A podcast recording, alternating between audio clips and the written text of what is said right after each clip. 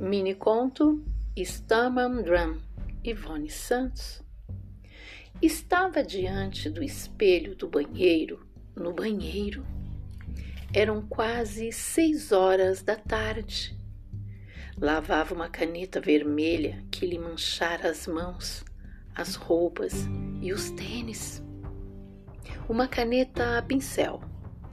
A porta do banheiro aberta Estava atenta ao serviço de tentar parar o sangue escarlate que jorrava sem parar. Ouviu, na sala próxima ao banheiro, bocas cansadas e indiscretas ao microfone falando segredos de liquidificador. As exclamações marcam um susto indizível. As reticências, uma pausa necessária. Algumas palavras doem mais do que soco em estômago cheio de vazio.